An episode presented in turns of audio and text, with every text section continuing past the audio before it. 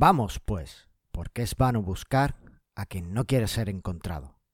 Benvolio en Romeo y Julieta, por William Shakespeare.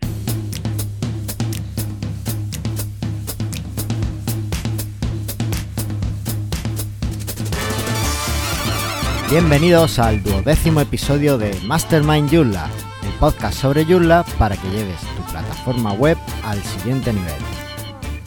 Yo soy Carlos Cámara, responsable de Manuales Joomla, que es tu sitio web para aprender Joomla y llevarlo mucho más allá.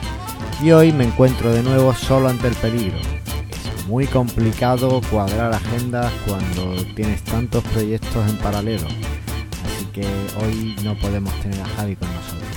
En cualquier caso, espero haceros un programa muy productivo y que también lo paséis muy bien. Estas semanas han sido muy frenéticas de trabajo. Han entrado proyectos nuevos. Hace un par de días tuvimos un meetup de PrestaShop por aquí en Almería. Y además han pasado muchas cosas en el mundo de Joomla.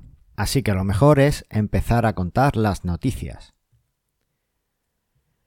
El pasado día 19 el grupo de usuarios de Joomla de Madrid organizó un meetup en el que Sergio Iglesias nos habló de cómo usar los de qué son y cómo usar los campos personalizados.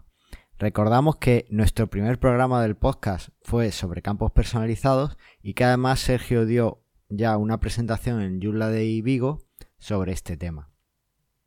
En las notas del programa os dejo un enlace donde podéis ver la presentación que realizó Sergio, al menos en su formato de diapositivas. ¿Por qué decimos diapositivas cuando ya no se usan? Es algo que nunca entenderé. bueno, también os recuerdo que Joomla sigue estando nominado a los premios CMS Critics Awards, que en concreto en la categoría al mejor CMS. Es un premio que lleva ganando varios años consecutivos y tenemos que votar por Joomla para que vuelva a ganarlo este año. Recordamos que Joomla es el segundo gestor de contenidos más usado en el mundo. Así que, bueno, tenemos que seguir haciendo valer su gran calidad. Por otro lado, en el último episodio os contamos algo de un parto de septillizos, que era un concurso SEO que hicieron en Alemania y en el que la comunidad Joomla alemana y concretamente el, líder del equipo de, SEO de Joomla participaron.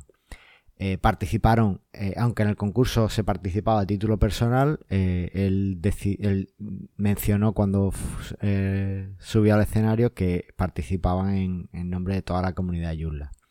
Y el caso es que quedaron en tercera posición, demostrando que Joomla es un gran gestor de contenido para el SEO y es algo de lo que vamos a hablar hoy en el programa.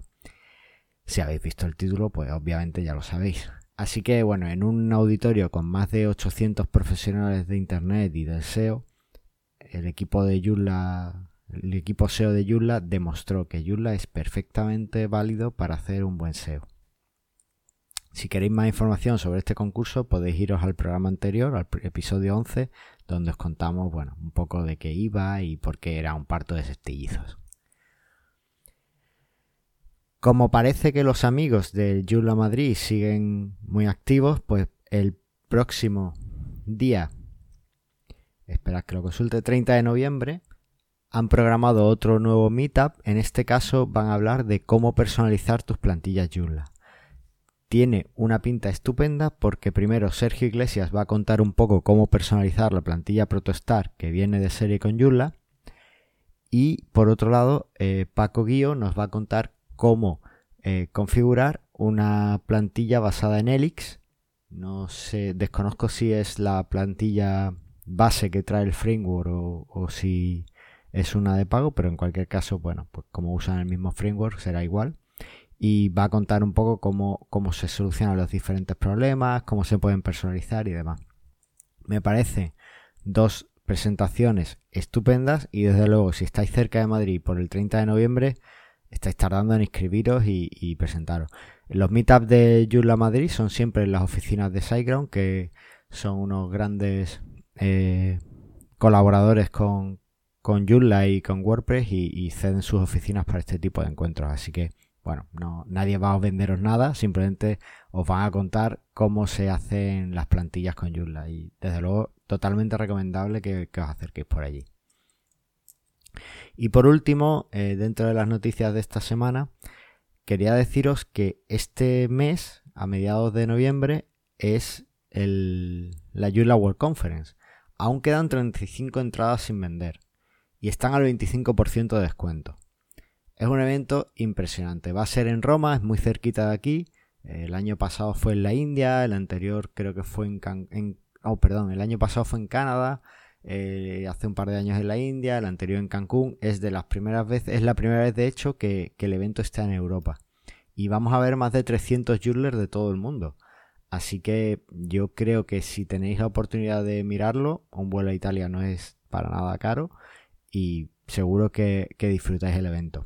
Eh, va a haber sesiones tanto en inglés como en italiano, así que bueno, pues puede que el idioma no sea, no sea una barrera os espero allí. no, os digo más, os espero allí.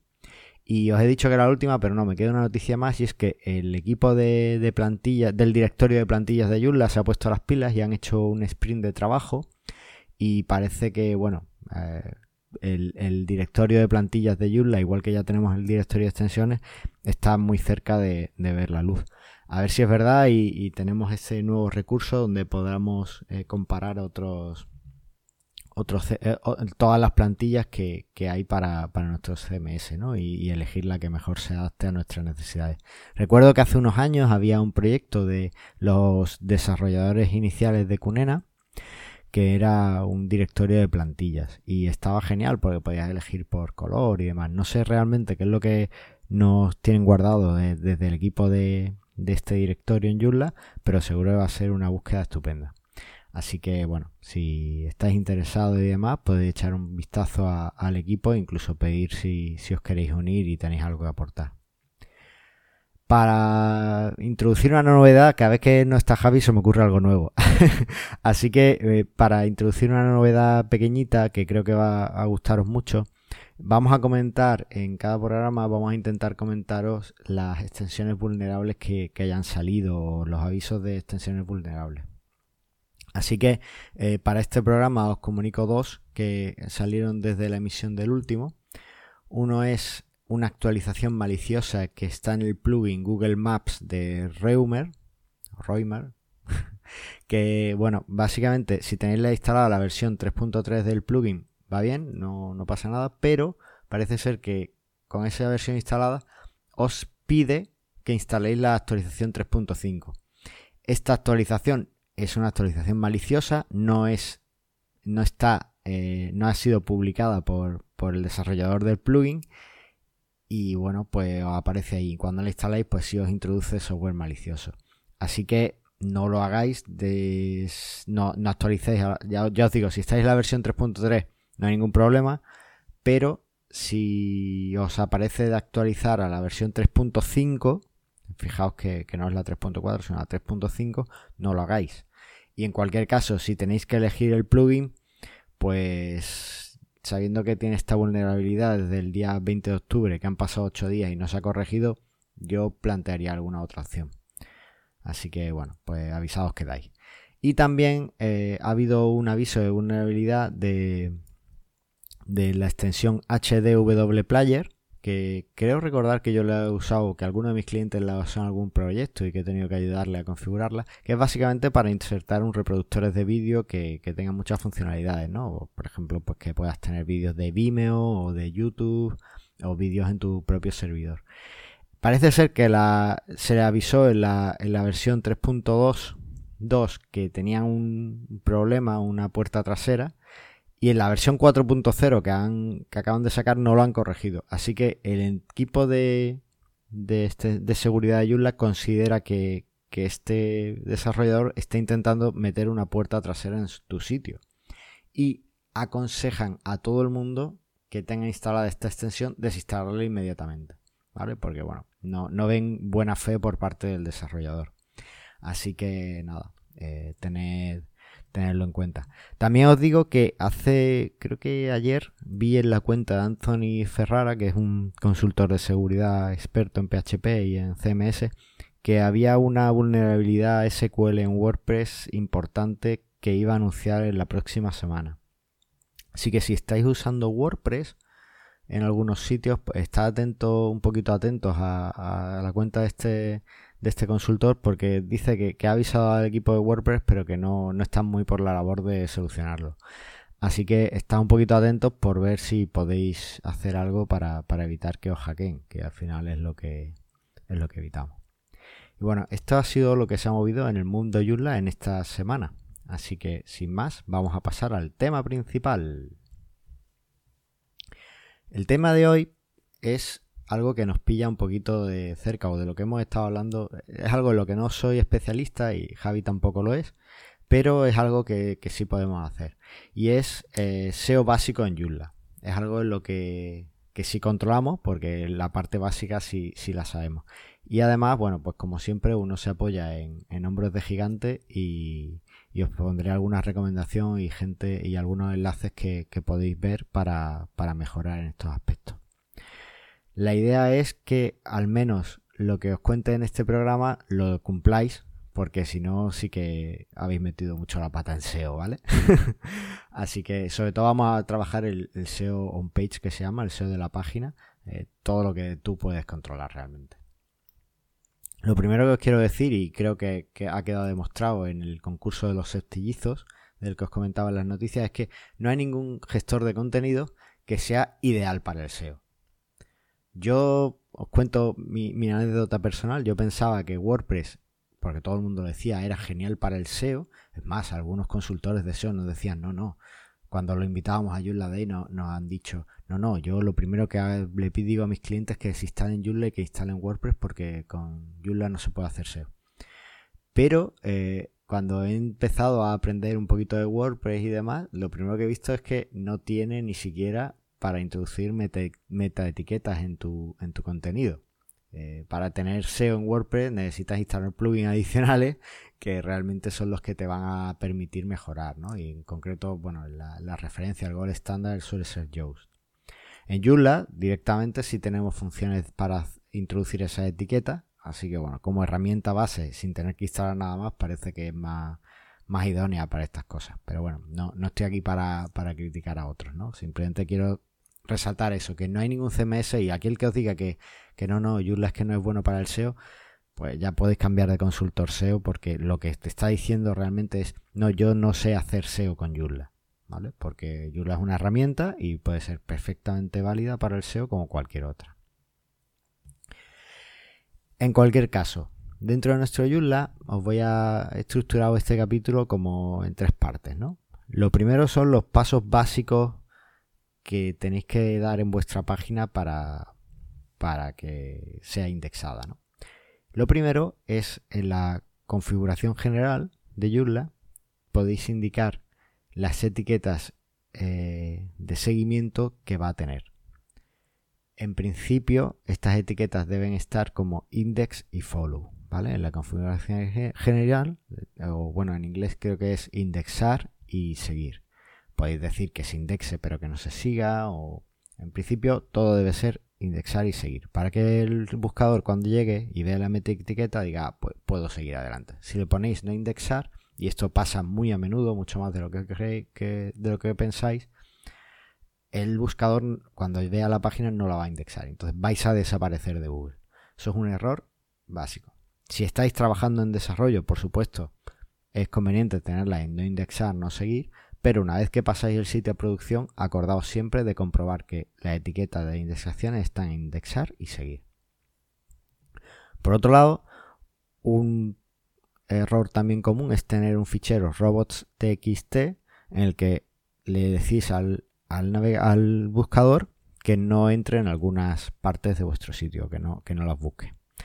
Comprobad que vuestro fichero robots.txt no está prohibiendo la entrada en sitios específicos. Es más, usad el, fichero robots.txt también para indicarle a dónde queréis que vaya. Por ejemplo, si tenéis una sección que no está bien indexada en vuestro sitio, pero que os interesa que, o no, la tenéis en, vuestra estructura de menús y demás, pero que os interesa que el buscador la, busque o entre en ella, pues eh, indicárselo en el fichero robots.txt, ¿vale? Hacerlo así y aunque no la tengáis en vuestra estructura de URL, no sea un enlace fácil de acceder, pero ya Joomla va a saber que eh, el buscador va a saber que tiene que buscar en esa, tiene que ver en esa página eh, todo el contenido, ¿no? O en esa carpeta. Otra cosa que tenéis que tener en cuenta de forma básica y de forma general para vuestro SEO es la velocidad del sitio. Tenéis que tener un sitio rápido y esto es por dos motivos. Por un lado, vuestro sitio tiene que ser rápido para que Google lo considere mejor. Y por otro lado, porque si tenéis un sitio lento, os va a provocar muchos rebotes de usuarios que se cansen de verlo. Y el que tengáis rebotes no os va a beneficiar para nada en vuestro SEO. Así que eh, la velocidad del sitio debe ser rápida. Lo más cuanto más rápido, mejor.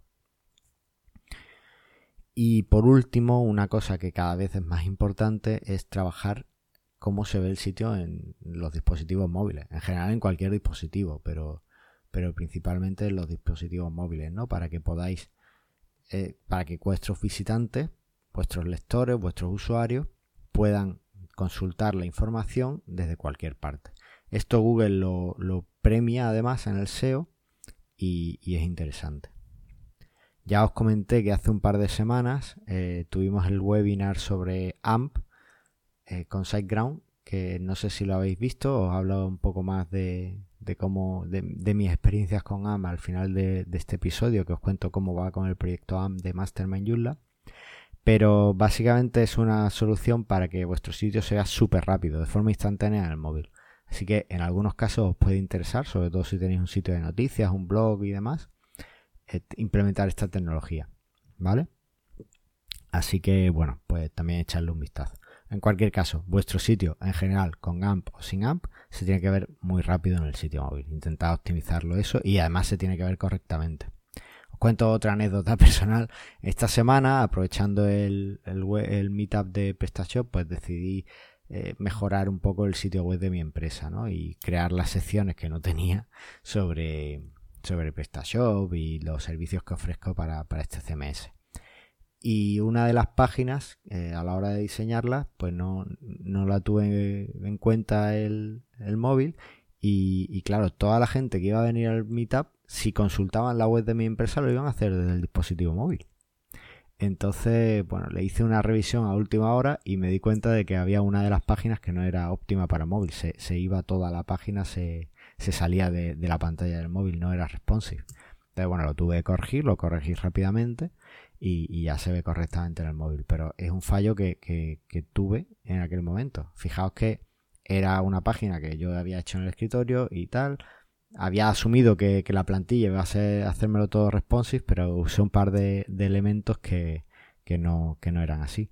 Entonces, bueno, pues eh, al revisarlo pues ya me di cuenta y, lo pude corregir a tiempo. Pero sobre todo porque la mayor parte de la gente para la que yo estaba haciendo eso en este momento iba a consultarlo en el móvil y no lo había tenido en cuenta. Así que es un fallo que tenéis que corregir, ¿vale?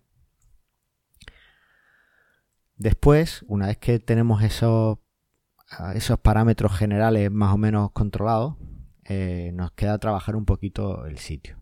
Lo primero es tener una estructura clara de enlaces. Mucha gente le ayuda a escribir el, sitemap que quieres del sitio, la estructura, el mapa del sitio en una hoja de papel y después llevarlo a, los menús. En Joomla es muy fácil además crear tu estructura del sitio porque tienes los menús y la creas con los menús. Hay gente que también pues, le gusta enviar su sitemap a Google, hay controversia, algunos SEO dicen que, especialistas en SEO dicen que no aporta nada si tienes un sitio bien estructurado, otros dicen que sí porque le facilita la vida a Google. Yo ahí no, os puedo decir, porque no tengo experiencia al respecto. Pero eh, sí os, digo que, si queréis ofrecerle un sitemap a Google, yo personalmente utilizo la extensión eh, JSitemap Pro y la verdad es que va, bastante bien para crear un sitemap tanto para Google como en HTML si quieres ofrecérselo a, a tus usuarios. Eh, también tiene otras funciones que te dicen, bueno, eh, cómo trabajar las metaetiquetas y demás, que veremos ahora en un poquito, y, es muy interesante esta extensión. Otra de las cosas que tenéis que tener en cuenta en vuestros sitios, sobre todo en sitios muy grandes, es que no tengáis enlaces rotos, ¿vale? Si estáis diciendo al navegador o si enlazáis páginas internamente en vuestro contenido y cuando el, buscador llega a esa página eh, la ve, ve que es un 404 o un error 500 o cualquier tipo de error, pues eso no, os penaliza, pero desde luego no os beneficia en ningún caso, ¿vale? Eso os va, os va a restar puntos de cara al SEO. Así que, bueno, comprobad que no tengáis enlaces rotos, es un parámetro que se tiene en cuenta, que parece que los buscadores tienen en cuenta a la hora de, de premiar vuestro, vuestro ranking, ¿vale? Por otro lado, una vez que habéis trabajado la estructura, que veis que no tenéis enlaces rotos y demás, os queda eh, trabajar un poquito las secciones de las páginas y el contenido. Una de las cosas que yo descubrí hace poco y que me parece una idea genial, no solo de cara a los buscadores, sino también a vuestros usuarios, es que es el contenido angular, ¿vale? Cada página de vuestro sitio debe ser de una temática. No podéis ofrecer eh, la típica página donde decís 50.000 cosas. ¿no? Por ejemplo, yo en la página de, mi empresa ahora he creado una página de servicios para tiendas online y ahí cuento pues todo lo que hago. Pero también he creado una página específica para cada uno de los servicios. De forma que haya contenido angular para esa página. No he probado, no os puedo decir cómo de bien va a posicionar, ya os lo comentaré, pero sí os digo que eh, lo he hecho fijándome en lo que había en, las búsquedas que he hecho de, en Google de otras, de otras páginas, de, competidores, ¿no? De potenciales competidores. Y lo estaban haciendo así, así que entiendo que, va a ser una buena forma de, posicionar al menos al mismo nivel que ellos. Entonces, bueno, pues intentad que para cada página de vuestro sitio haya un contenido relevante, ¿no? Lo que se llama un contenido angular, angular content, que sería pues eh, contenido específico para, esto. Eso también, si trabajáis el tema de, de palabras clave de vuestra página y optimización y demás, eh, os va a venir genial y es una de las cosas que, os van a recomendar en cualquier caso siempre.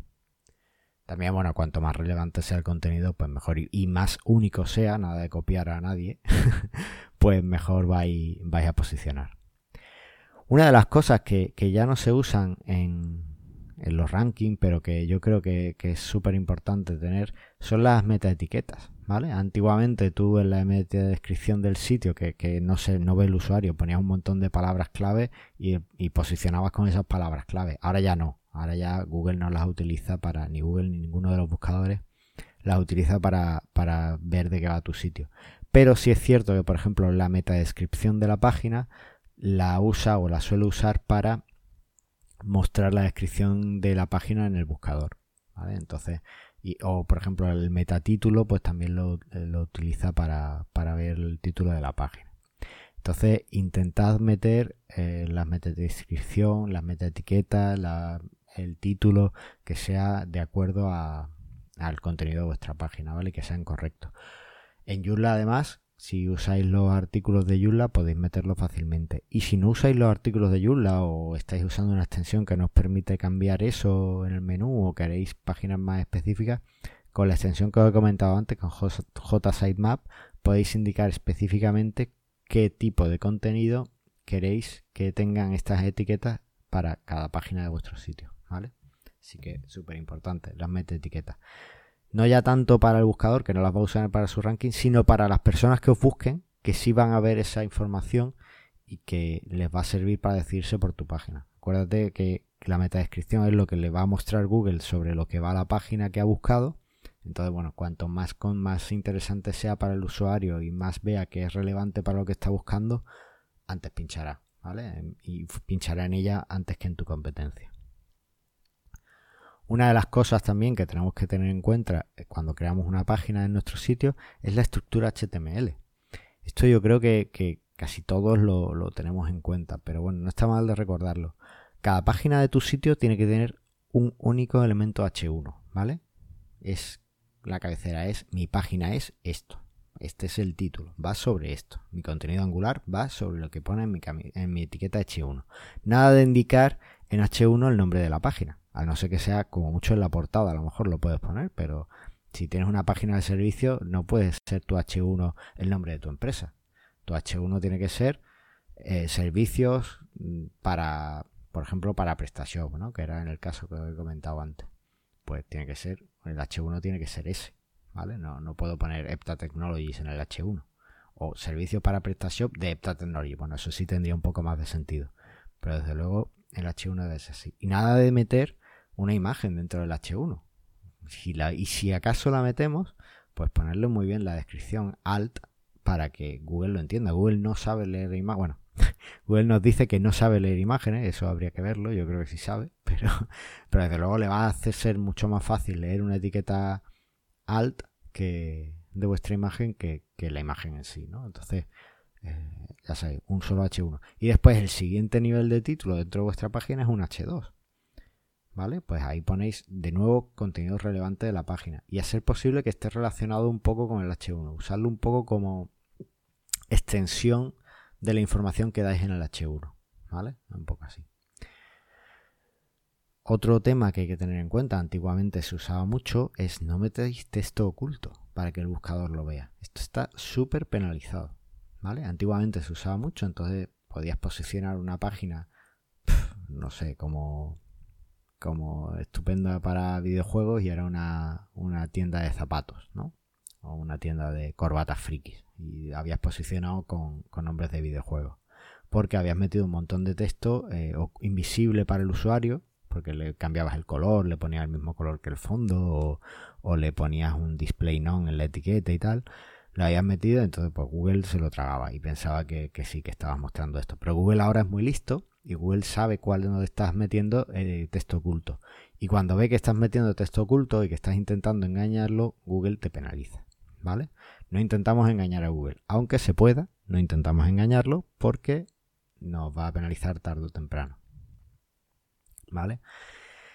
Y finalmente, pues un poco eh, retomando lo que os he dicho antes de, las imágenes en los H1, si tenéis imágenes en vuestro sitio, bueno, pues hombre, a no ser que sea un sitio de, galerías de fotos y demás, pues intentad que haya mucho más texto en vuestro contenido que, imágenes, ¿vale? Porque las imágenes están bien, pero primero que pesan mucho, ¿vale? Con lo cual vais a tener eh, que optimizar al máximo las imágenes para, para mejorarlas, para que no penalicen demasiado la velocidad. Y por otro lado, como he comentado, Google prefiere leer las etiquetas alt que entender la imagen. Entonces, bueno, eh, intentad que haya más imágenes que texto. Y además, si tenéis que meter muchas imágenes, pues intentad meterle etiquetas alt que sean descriptivas, ¿no? Os recuerdo, las etiquetas alt son las que van dentro del atributo imagen. En los editores, además, podéis ponerlas siempre. Y, y bueno, pues ahí lo que tenéis que incluir es una pequeña descripción de la imagen. Ya si sois muy, muy pro, queréis ir al detalle y encima queréis ganar en accesibilidad de vuestro sitio, eh, podéis usar la, etiqueta long alt, la propiedad long alt dentro de vuestra imagen donde enlazáis a un fichero de texto y ahí sí incluís, bueno, pues un poco eh, una descripción mucho más elaborada de, de lo que va la imagen. Pero eso ya es si queréis ser muy, muy, muy exactos y, muy buenos con la, con la accesibilidad de vuestros sitios, ¿vale? Totalmente recomendable, pero también a veces tenemos que llegar a compromisos entre el tiempo que disponemos y, lo que queremos conseguir, ¿no?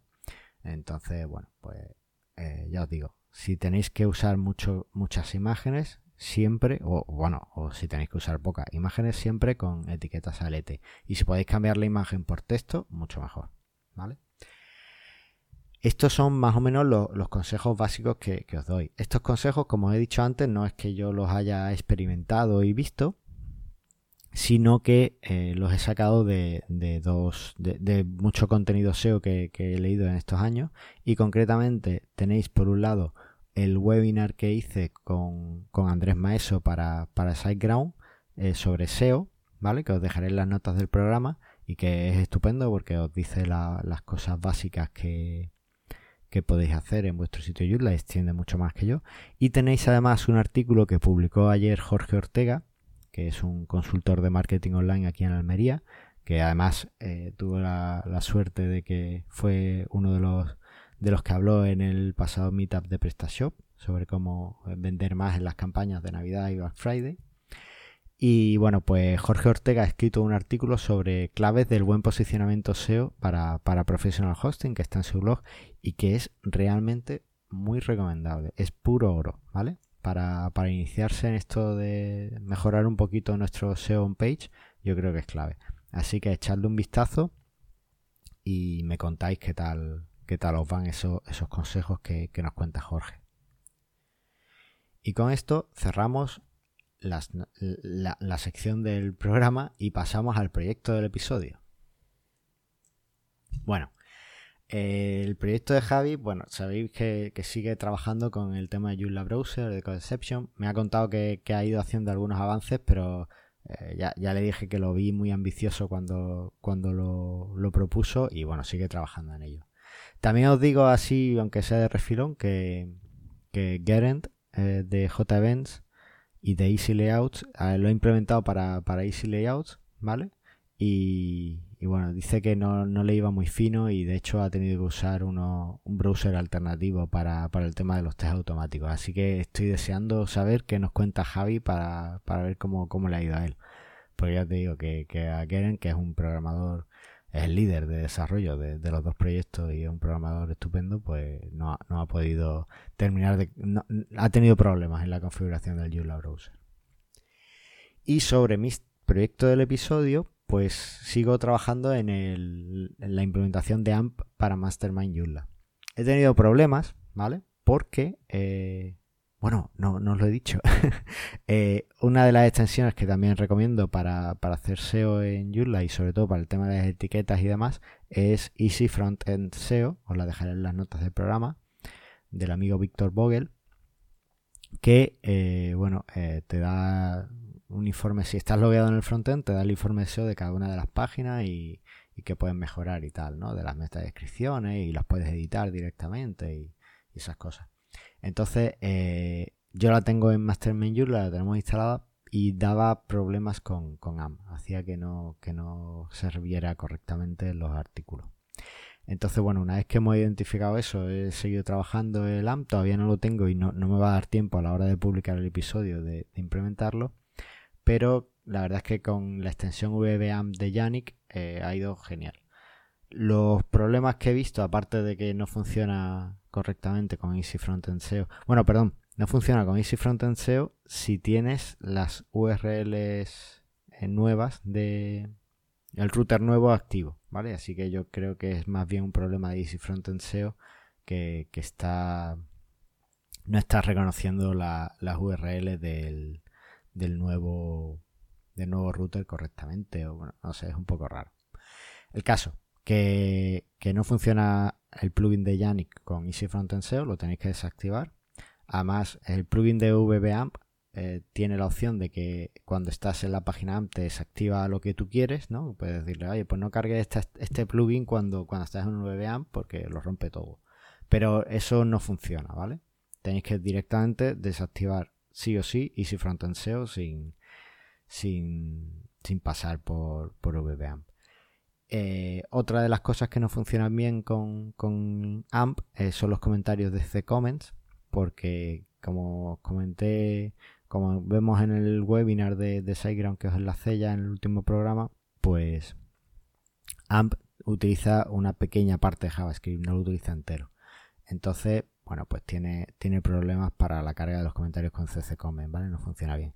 Ese sí lo puedes desactivar el plugin de CC Comments eh, directamente dentro del plugin de VBAMP, de forma que puedes tener comentarios en tu sitio, pero en la versión AMP pues no lo tienes.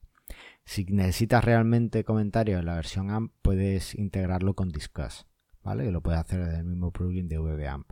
Lo que pasa que yo no, nosotros en Mastermind Joomla no vamos a activar esa opción porque queremos que... No, no quiero que tener que manejar dos sistemas de comentarios en el mismo sitio. Me parece absurdo. Así que si estáis en el móvil, posiblemente la versión AMP no podréis hacer los comentarios desde desde el propio gestor. Seguramente lo que añada será un pequeño botón si estás en AMP para que pases a la versión normal siempre que, esté en comentarios para que puedas hacer un comentario. La verdad es que no, lo había planteado, pero ahora que lo digo, pues me, parece una buena idea, así que lo, incluiré, ¿vale? Para que podáis pasar, si os llegáis desde la página AMP por una búsqueda y tal, pues para que podáis directamente hacer comentarios si es que queréis. Porque me encantan vuestros comentarios. Y así pasamos a la parte de feedback. Who you gonna call? El feedback. No sé si os gusta el jingle, dejadmelo en los comentarios, pero a mí me encanta cantarlo. El caso que nos encantan los comentarios y, cuando estoy solo, pues me siento menos solo aquí en el programa. Así que muchas gracias. Por un lado, eh, os cuento, tenemos un comentario de, de Josean, que de, de ACV Multimedia, en el episodio 10, ¿vale? Que era sobre cómo depurar errores de, de nuestro sitio. Y nos dice, lo primero, felicidades por vuestro décimo programa. Lo hacéis muy bien y me encanta escuchar. Todos los capítulos son interesantes porque me ponéis al día de todo lo referente a Joomla y al final es de lo que se trata, ¿no? Por mi experiencia, puedo decir que sigo casi a rajatabla todo lo referente a errores, sobre todo en las actualizaciones de 2.5 a 3.x. Lo que mejor me va es actualizar lo más gordo siempre y lo que veo que me puede dar problemas es desactivarlo.